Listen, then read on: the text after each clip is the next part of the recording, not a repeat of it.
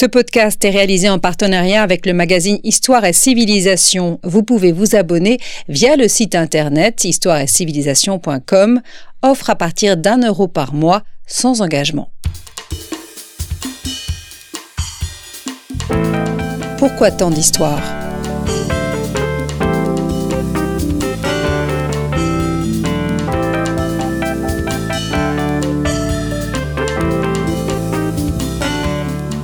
On retrouve Christophe Dickès.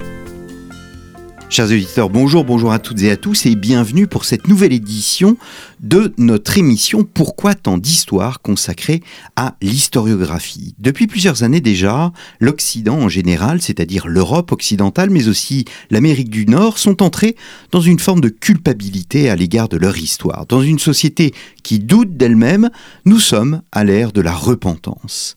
La morale s'est ainsi invitée dans les débats historiques, mais aussi dans les livres de nos collégiens et de nos lycéens. Storia Voce vous propose aujourd'hui de mieux comprendre ce sentiment de culpabilité, mais aussi de mieux saisir notre propre relation à l'histoire. Comment expliquer tout d'abord ce phénomène de repentance? A-t-il des aspirations légitimes? Faut-il distinguer responsabilité juridique et responsabilité historique?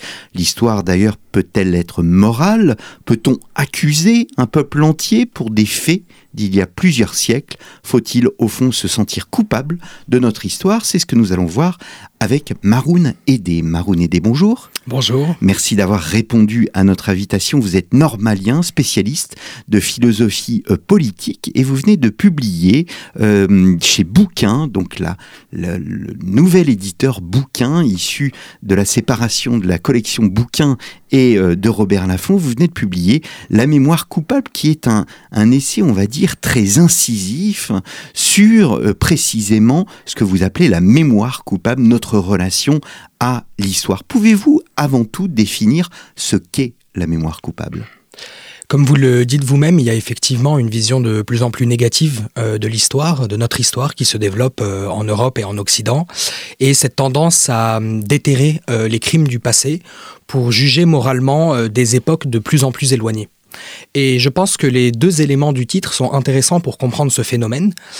Le sentiment de culpabilité provient du fait que les Européens ont du mal à dépasser euh, le choc lié à la prise de conscience des horreurs qu'ils ont pu commettre dans le passé, euh, notamment euh, les grands crimes au XXe siècle.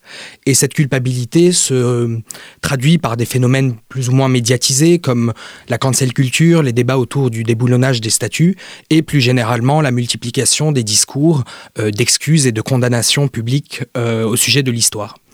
Je parle également dans le titre de mémoire et non d'histoire, parce qu'il y a un second euh, phénomène qui est le fait que euh, la mémoire détrône progressivement l'histoire comme mode d'appréhension euh, du passé, avec ce qu'Annette Vievorka pouvait appeler l'ère du témoin, c'est-à-dire qu'on donne de plus en plus de poids au vécu subjectif des événements, au ressenti des uns et des autres et à l'indignation et au jugement lapidaire qui prennent le pas sur les explications de l'expert et de l'historien donc le livre interroge sur les racines de ce mouvement, cherche à savoir d'où il vient, où il va et euh, comment est-ce qu'on peut en sortir et sortir de ces dérives.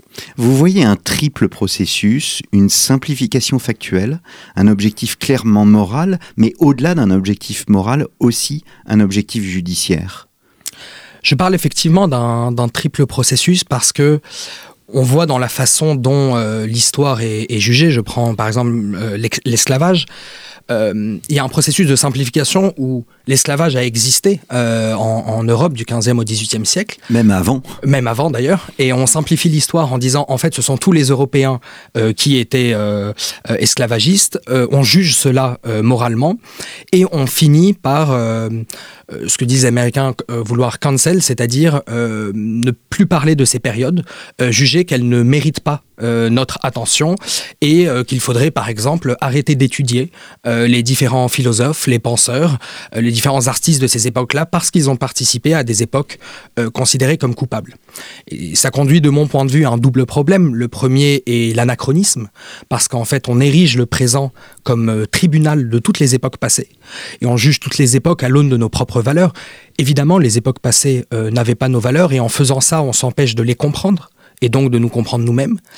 Et il y a également euh, une forme d'hypocrisie, parce qu'on se place par là même comme supérieur à toutes ces époques passées, alors que des phénomènes comme l'esclavage, comme les camps de concentration, même les génocides existent encore de nos jours. Et c'est évidemment beaucoup plus facile euh, de dénoncer les manquements des générations passées plutôt que d'affronter réellement euh, les nôtres. Hmm. Pourquoi cette culpabilité historique reste avant tout une obsession occidentale? Vous montrez bien qu'au fond, dans les sociétés euh, indiennes, dans les sociétés asiatiques, dans les sociétés africaines, il n'y a pas ce sentiment cette recherche? C'est une euh, bonne observation. C'est effectivement principalement euh, en Occident que ce mouvement de remise en question et d'accusation de l'histoire passée se développe.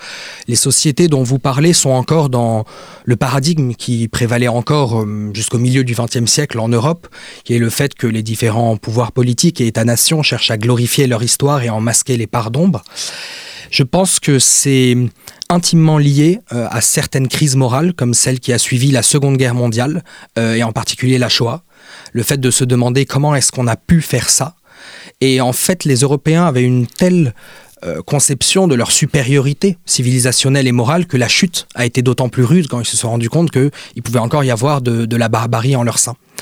Et je pense que si cette remise en question s'emballe aujourd'hui, c'est parce qu'il y a une forme de cercle vicieux lié au fait que comme l'Europe est la seule à s'accuser, à se remettre en question, elle apparaît comme étant euh, la seule coupable. Et elle n'a même plus confiance, suffisamment confiance dans l'universalité de ses propres valeurs pour se permettre euh, d'accuser euh, les autres pays ou les autres cultures. Hmm.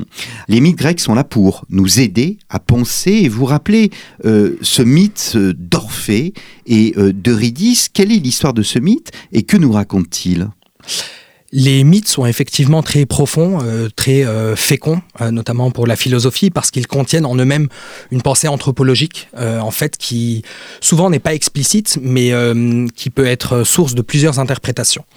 J'offre une interprétation du, du mythe d'Orphée, qui n'en épuise bien sûr pas le sens, mais je pense que ce mythe nous raconte la tragédie de l'irréversibilité du temps et des décisions humaines. Quand Orphée ne parvient plus à résister et se retourne pour voir si Eurydice est bien derrière lui au moment euh, où il sort des enfers, elle est happée par les ténèbres et disparaît euh, à, à jamais, comme l'avait prévenu le dieu des morts. Et ce que ce mythe nous montre, c'est vraiment la tragédie de l'irréversibilité du temps. C'est-à-dire qu'une fois qu'une erreur est commise, il est impossible de revenir en arrière pour changer le cours du temps. Euh, plus précisément, comme dit euh, le philosophe Vladimir Jankelevitch, c'est en fait la double nature du temps que nous montre ce mythe, à la fois son irréversibilité, c'est-à-dire qu'on ne peut pas revenir dessus, mais aussi son irrévocabilité, c'est-à-dire qu'on ne peut pas faire comme s'il n'avait pas existé. Donc Orphée à la fois doit vivre avec les conséquences de ses actions, ne peut pas oublier Eurydice, mais en même temps ne peut pas revenir euh, sur son erreur. Et donc tout l'enjeu, et euh, c'est le lien avec euh, les propos que je développe dans le livre, et de réussir à surmonter euh, le poids du passé pour réussir à laisser à nouveau sa place à l'avenir. Hmm. Quelle est l'origine de, de, de, ce mouvement qui, encore une fois, voit notre histoire sous l'angle de la culpabilité?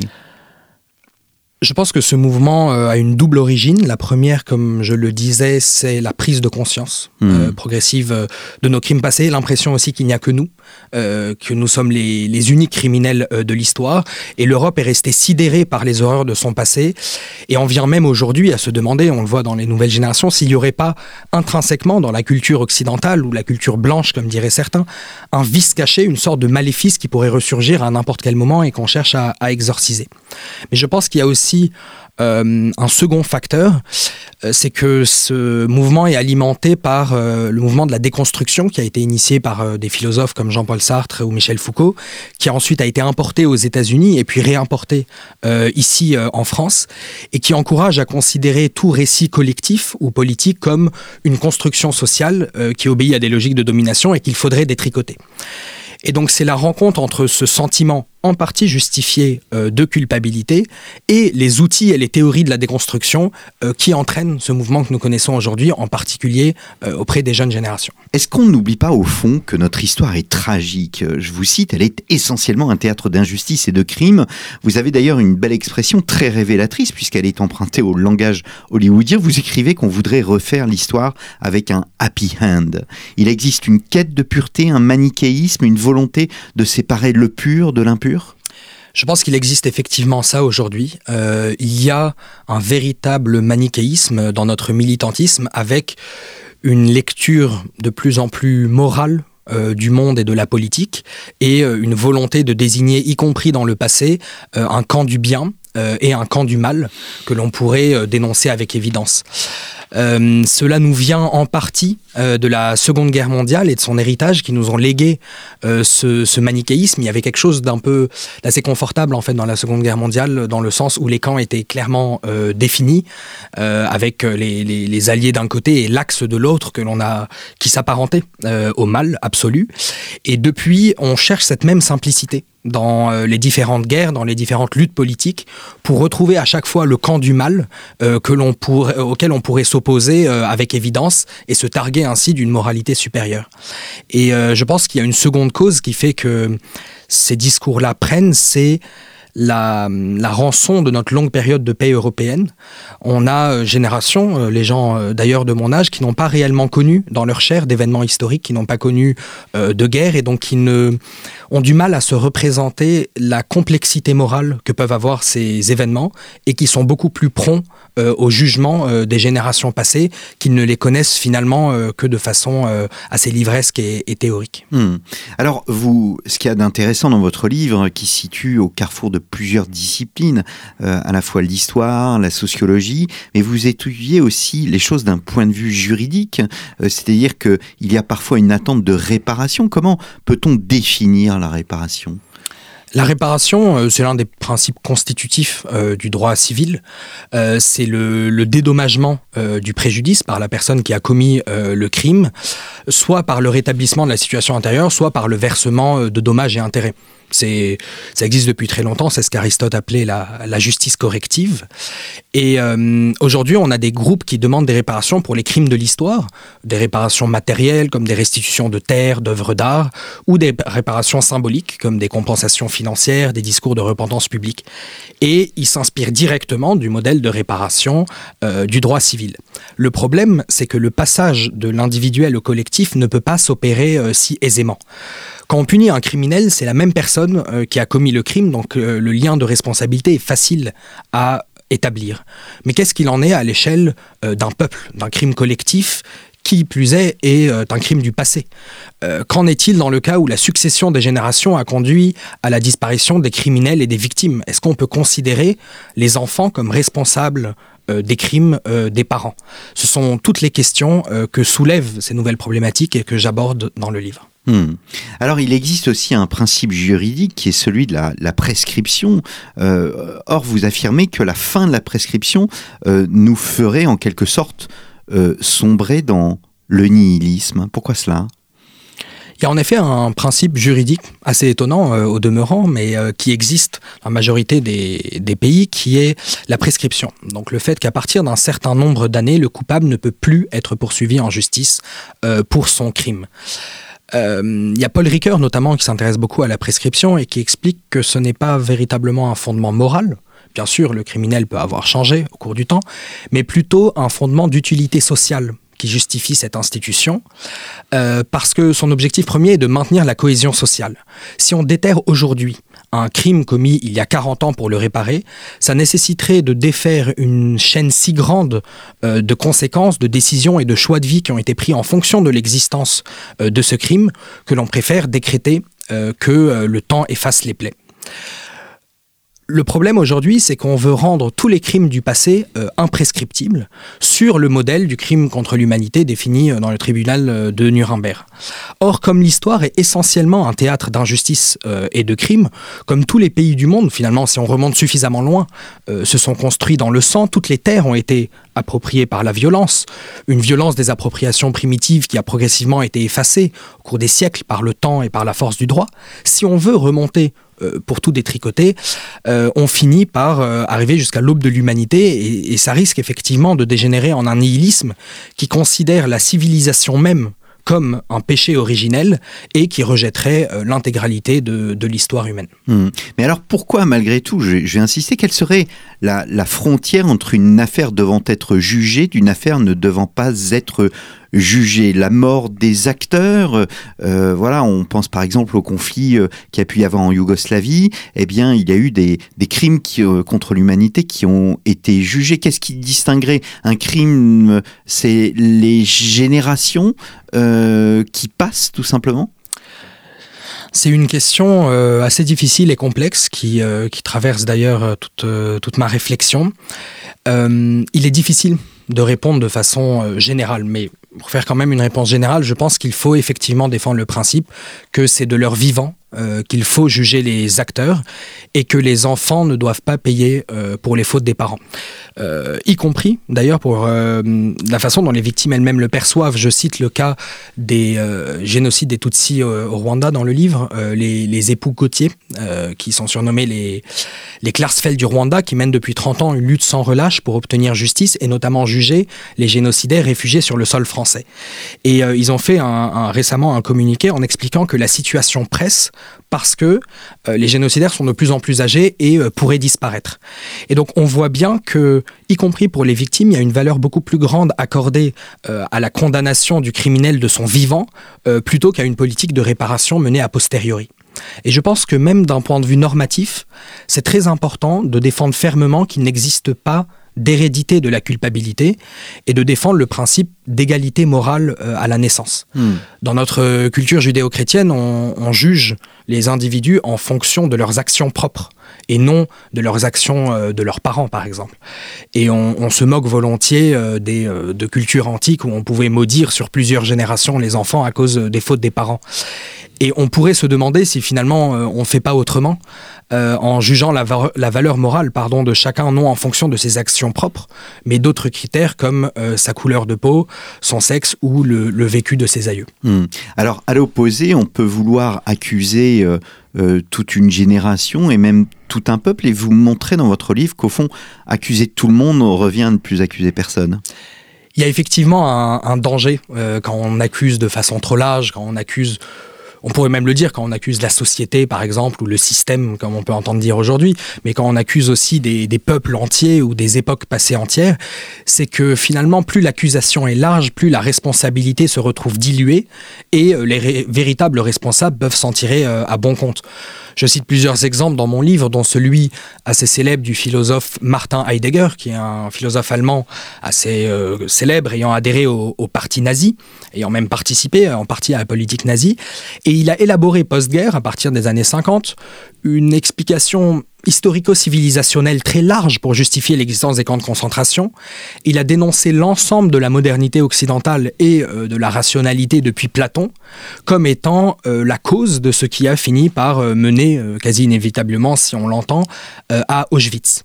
Et donc en fait c'est une technique assez subtile parce que ça lui permet, en accusant finalement l'ensemble de l'Occident comme étant la cause des camps de concentration, de se disculper lui-même. Je cite cette citation assez, assez imagée du poète polonais Stanislaw Jerzy qui dit Dans une avalanche, aucun flocon ne se sent euh, jamais responsable. Et donc pour les flocons euh, coupables individuellement, c'est toujours beaucoup plus facile euh, de remettre la faute sur une avalanche pour se disculper individuellement. Mmh. Pourquoi vous dites que nommer un responsable historique unique et en tirer un jugement moral à son égard est une forme même d'injustice pour vous?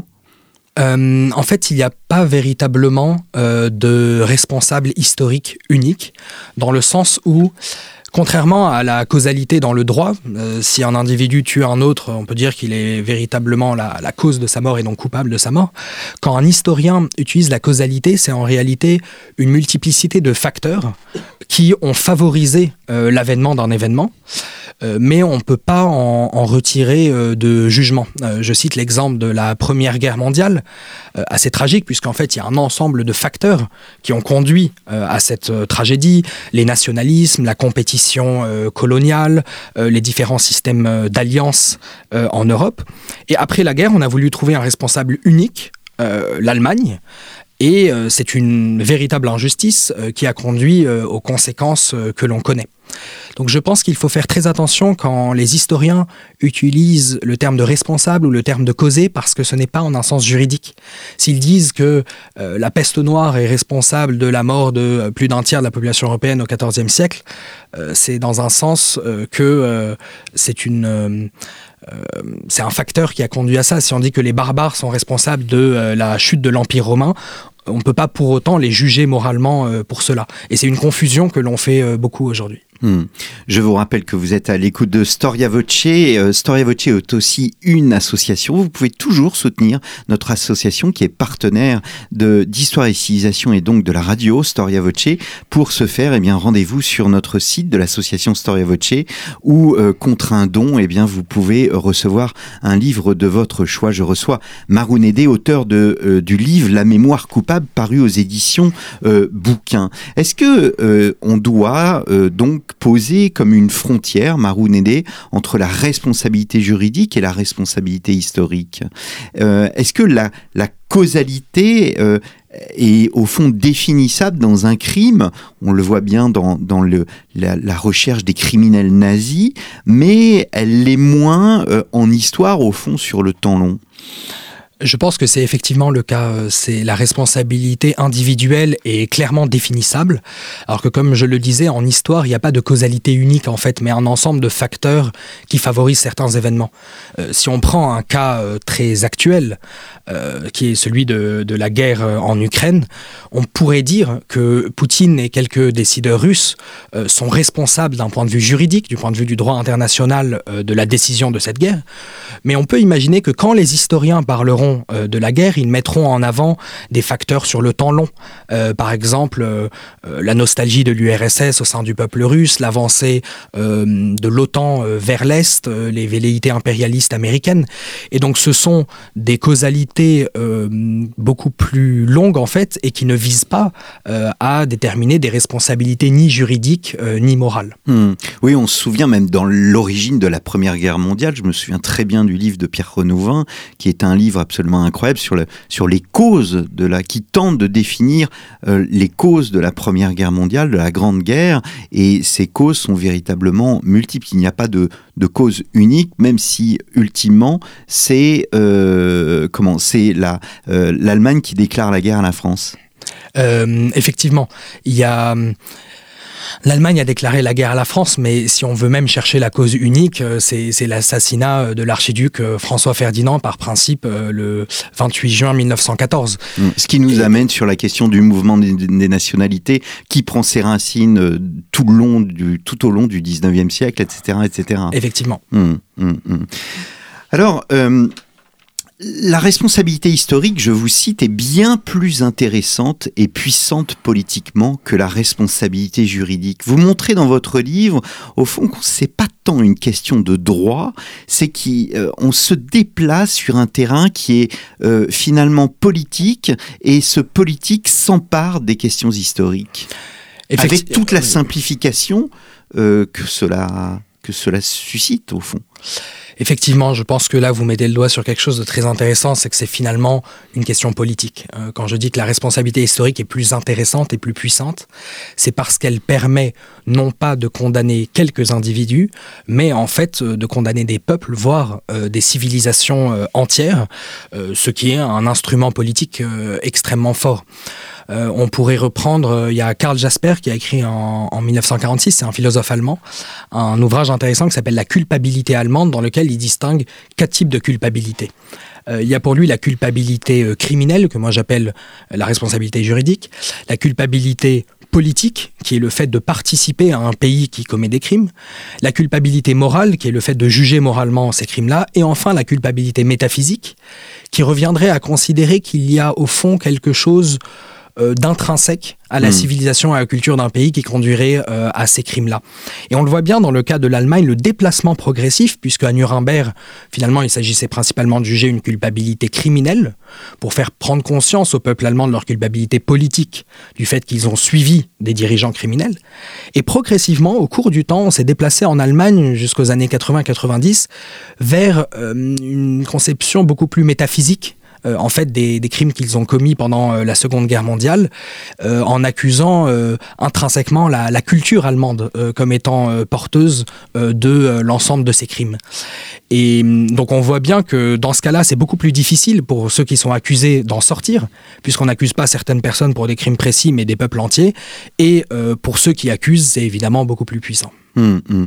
Vous invitez euh, à retrouver le sens de l'histoire. L'histoire s'oppose à la mémoire, la mémoire est sélective, euh, l'histoire se contente d'énumérer et de comprendre les faits.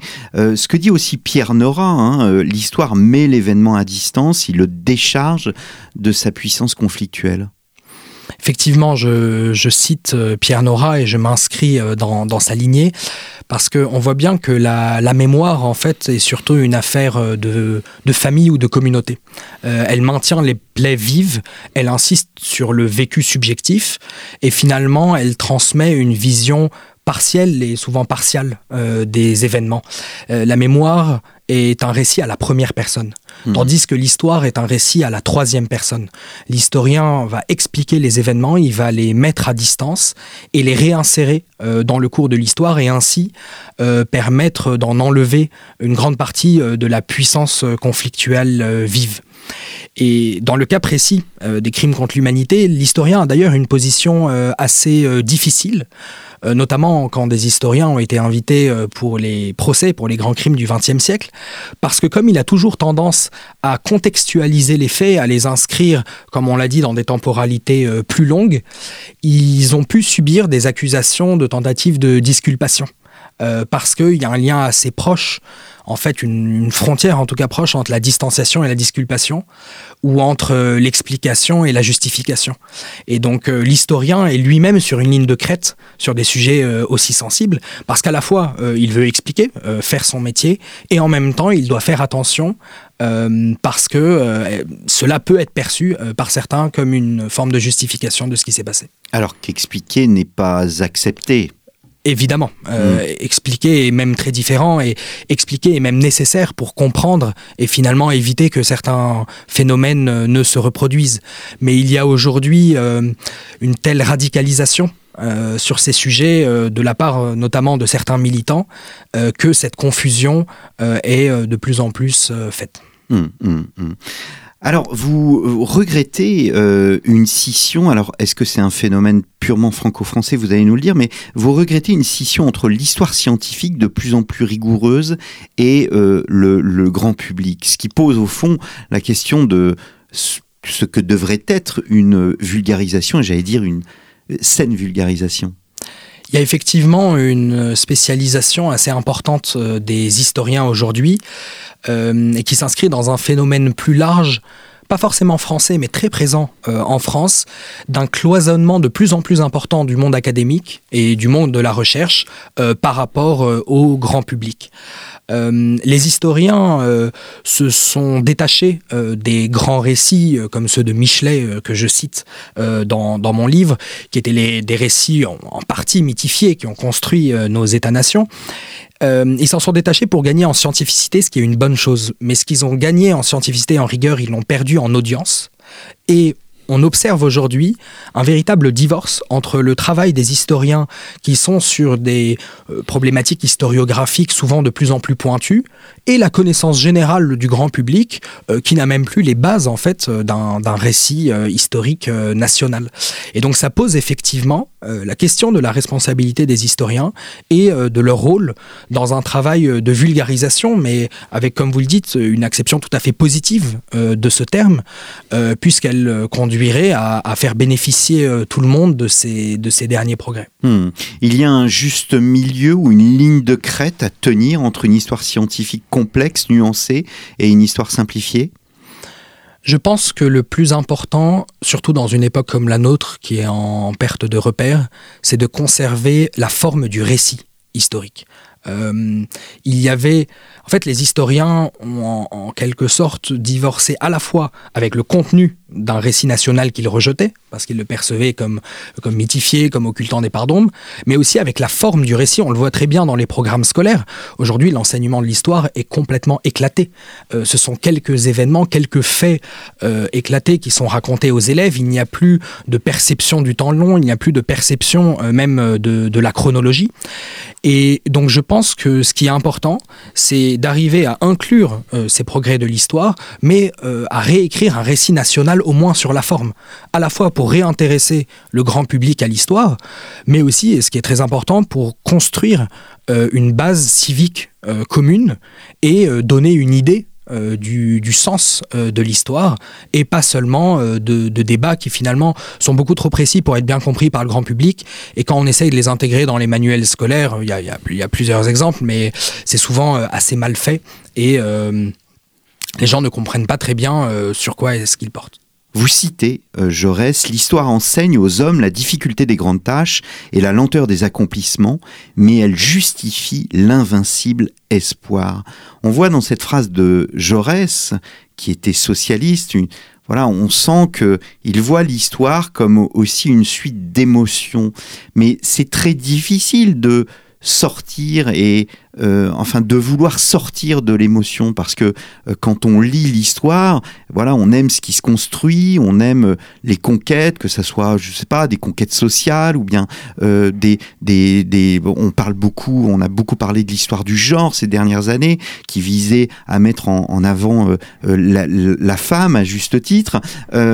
voilà, comment essayer de voir l'histoire non pas comme une suite d'émotions, mais euh, comme une suite de faits à expliquer avec malgré tout cette volonté d'y mettre un peu d'émotion pour susciter l'intérêt donc là, je pense qu'il y, a deux choses. La première, vous mettez le doigt sur en fait une euh, critique assez courante que font euh, les tenants les militants pour euh, la mémoire euh, contre l'histoire, c'est qu'en distanciant, euh, l'histoire conduit également à vivre les événements de façon moins intime, moins euh, moins profonde, en fait, elle touche moins. Hmm. Euh, et donc, il y a toute une façon, effectivement, d'enseigner l'histoire pour conserver le rapport de proximité euh, qu'aurait la mémoire.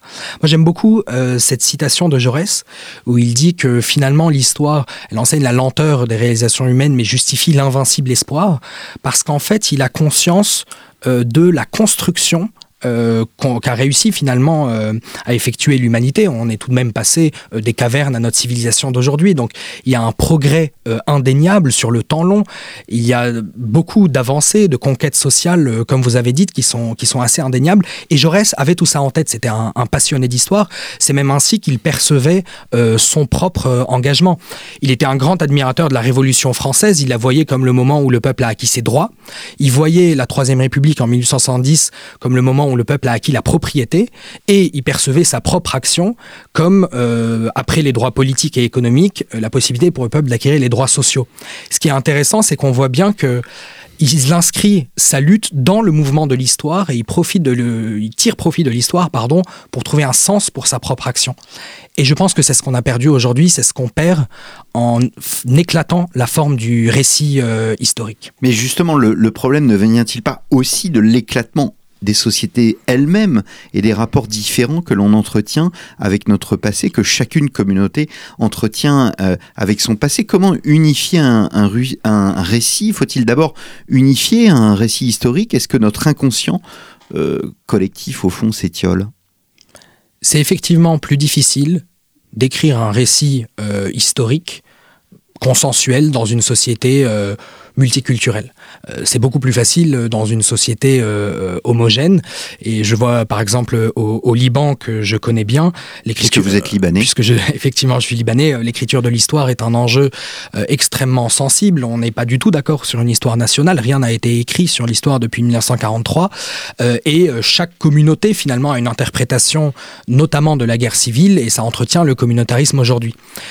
Donc je pense qu'effectivement c'est plus difficile, mais vous parlez d'étiolement de l'inconscient collectif.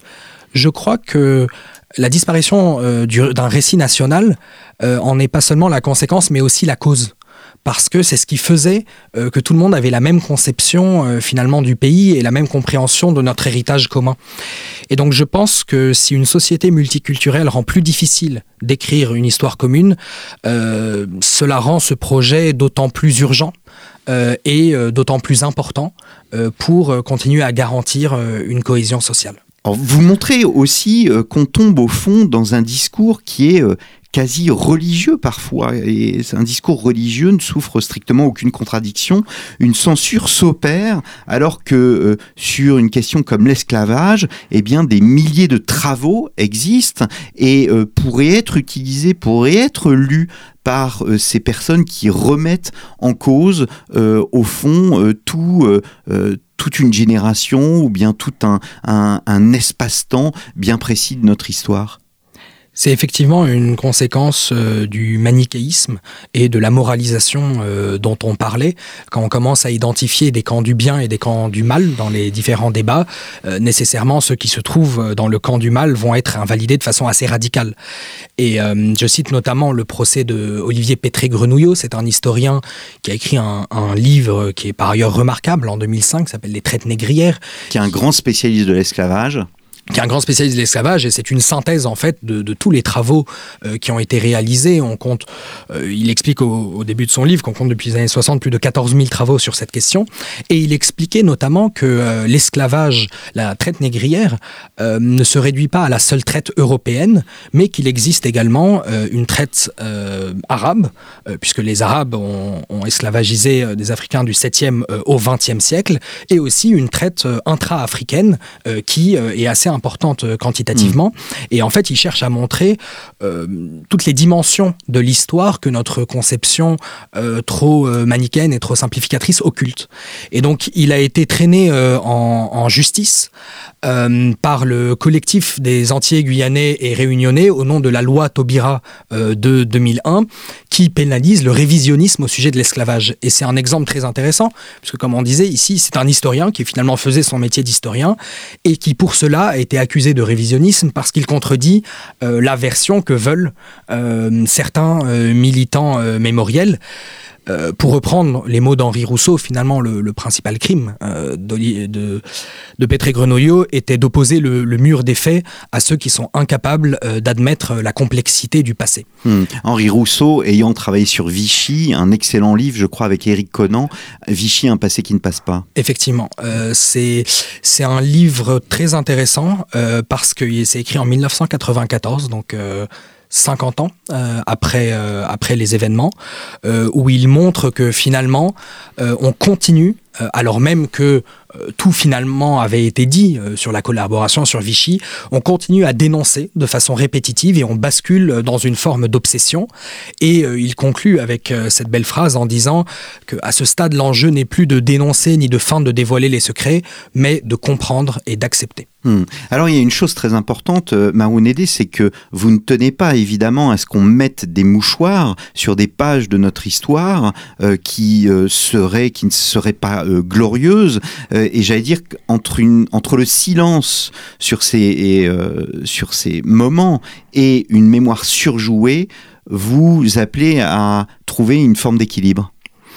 Je pense que l'obsession mémorielle, comme l'oubli forcé, euh, sont finalement les deux faces d'une même médaille parce qu'ils conduisent euh, au même phénomène euh, de communautarisme et de perpétuation du ressentiment entre les groupes. La thèse que je défends dans le livre, c'est que le plus important, c'est la reconnaissance. Il faut reconnaître les, les crimes du passé, ce qui est quelque chose d'essentiel puisque ça permet aux victimes de retrouver leur place dans la société. On le voit très bien avec les, rescapés des camps euh, de la Shoah. Quand ils sont revenus en France, ils se sont confrontés à un pays qui ne voulait pas entendre leurs histoires et leurs souffrances euh, parce que cela contredisait euh, le récit mythifié euh, du, notamment du général de Gaulle et des communistes. Et par exemple, dès 1947, euh, au Veldiv, il y a déjà les courses hippiques qui avaient repris sans aucune considération pour ce qui s'y était passé euh, il y a cinq ans. Donc ça a été très difficile euh, pour les victimes et progressivement, elles ont eu droit à un processus de reconnaissance qui leur a permis de se reconstruire. La véritable question aujourd'hui, c'est au-delà de la reconnaissance, pourquoi est-ce qu'on bascule euh, dans l'obsession? Euh, Si je fais du mal à quelqu'un et que je lui demande pardon et qu'il me pardonne, euh, ça va nous permettre d'ouvrir une nouvelle page de notre histoire interpersonnelle. Est-ce que je vais continuer à lui demander pardon dans une semaine, dans deux semaines, et ainsi de suite jusqu'à la fin des temps? Quand euh, Emmanuel Macron s'est rendu au Rwanda pour reconnaître euh, la part de responsabilité de la France dans le génocide, c'était une bonne chose. Est-ce que maintenant il faut exiger de lui qu'il retourne euh, tous, les tous les ans? Euh, Le président rwandais lui-même a dit que cela ouvrait euh, une nouvelle page de l'histoire et qu'ils vont enfin pouvoir passer à des choses plus importantes à discuter. Donc pourquoi est-ce qu'on veut rester finalement dans cette obsession de la dénonciation et de, et de l'auto-accusation? Donc la thèse que je défends, c'est qu'il est très important de reconnaître les, toutes les parties de notre passé pour continuer à faire l'histoire plutôt que de rester focalisé euh, sur le passé et de chercher en vain à la réécrire. Il faut intégrer les mémoires blessées dans l'histoire. Il faut effectivement intégrer les mémoires blessées euh, dans l'histoire nationale. C'est très important pour les victimes euh, qu'ils soient reconnus, que leur expérience soit reconnue dans l'histoire nationale. C'est important pour euh, les coupables aussi, euh, pour avoir une vision plus authentique de leur propre histoire. Et cela permet aussi de retrouver un sens de l'universel, de combattre les communautarismes avec un récit historique qui finalement peut s'adresser à tout le monde et par là même aider à libérer les uns et les autres. Hmm. Eh bien, merci beaucoup Maroun. Donc, La mémoire coupable, un livre paru chez euh, bouquins. Il me reste à vous remercier, euh, chers auditeurs, euh, pour votre fidélité à Storia Voce. Nous nous retrouvons la semaine prochaine pour un nouveau numéro, que sais-je, soit des grands entretiens, soit des cours d'histoire. Merci beaucoup. Merci à vous. Et à très bientôt.